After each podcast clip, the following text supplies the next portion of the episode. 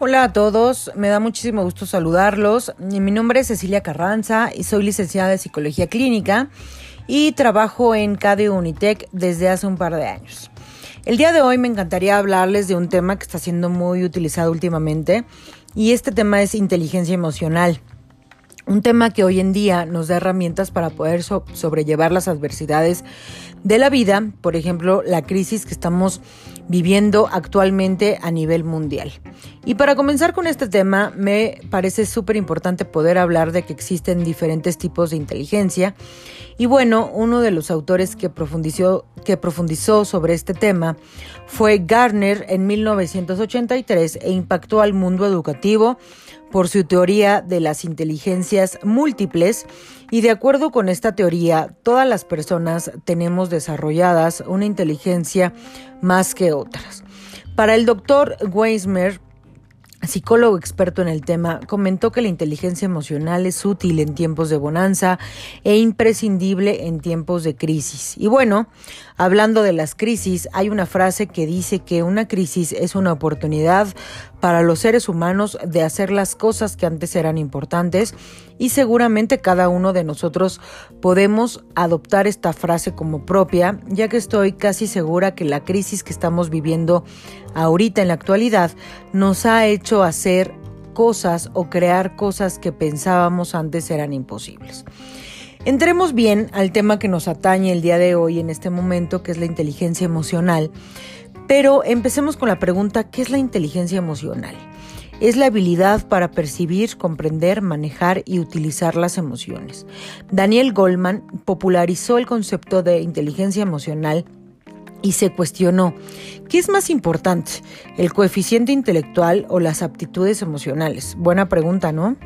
Y en su libro de inteligencia emocional recalca que no siempre el coeficiente intelectual hará que tengas éxito en la vida y en la parte laboral o profesional, sino que también Tendrá mucho poder y mucho peso la inteligencia emocional y esta hará que el éxito esté en tu vida. Y se oye súper fácil como una receta de cocina, pero de pronto no lo es. Necesitamos aprender a desarrollar nuestra inteligencia emocional. Y comencemos con algo súper importante que es la conciencia. Necesitamos ser conscientes de nuestras propias emociones, lo que se dice ser honestos, ser, ser honestos con nosotros mismos, que no es nada fácil, yo lo sé. Reconocer y etiquetar nuestras emociones, qué siento y cuándo lo siento, y poder ser previsores al respecto.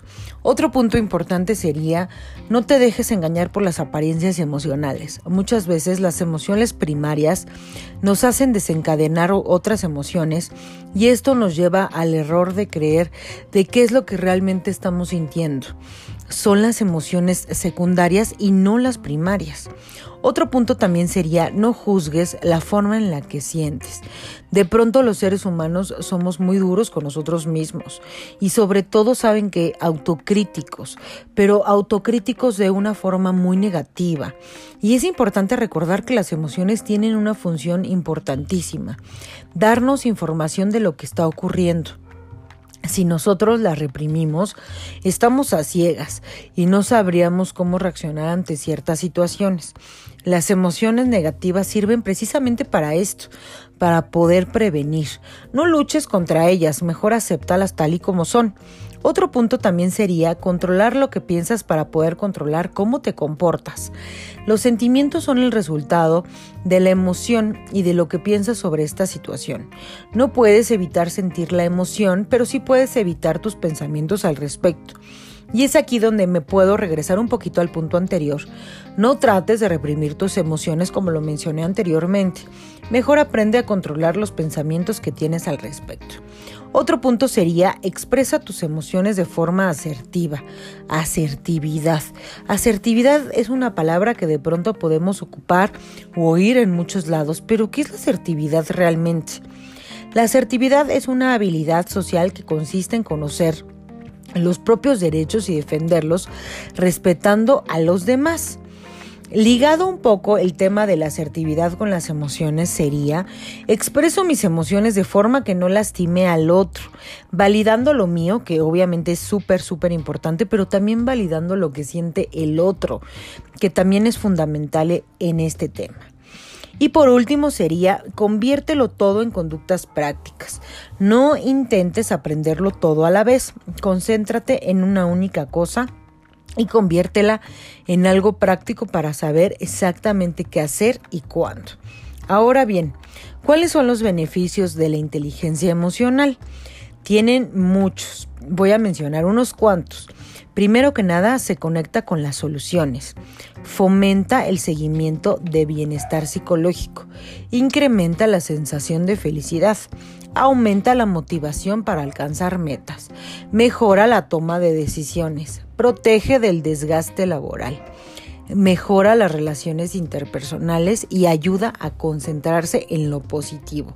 Muchísimos beneficios tiene este tema, chicos. Así que si quieres saber si eres emocionalmente inteligente o no, simplemente checa la siguiente lista que voy a dar para saber qué tan cercanos estamos de ser inteligentes emocionales o no. Primero que nada, pensar en las reacciones. Ante determinadas circunstancias, como por ejemplo una discrepancia que termina en una discusión, la inteligencia emocional puede marcar la diferencia entre distintas reacciones.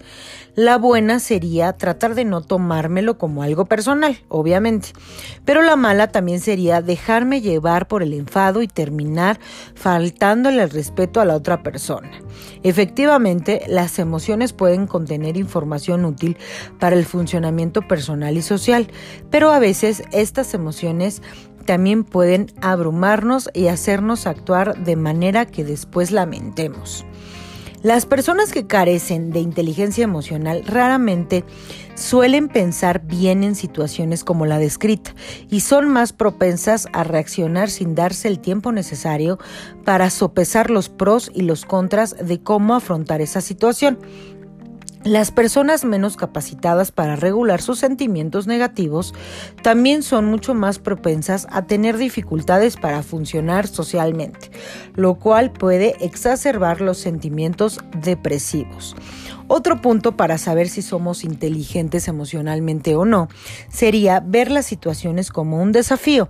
Si somos capaces de reconocer las emociones negativas en nosotros mismos y de ver las situaciones difíciles como un reto, centrándonos en las emociones positivas y perseverándolas, lo más probable es que tengamos una alta inteligencia emocional. Por un momento, imaginémonos que nuestro puesto de trabajo peligra. Pues bien, ante esta incertidumbre laboral, una persona emocionalmente inteligente puede percibir un incremento de su ansiedad y dejar de preocuparse, empezar a ocuparse de esta situación.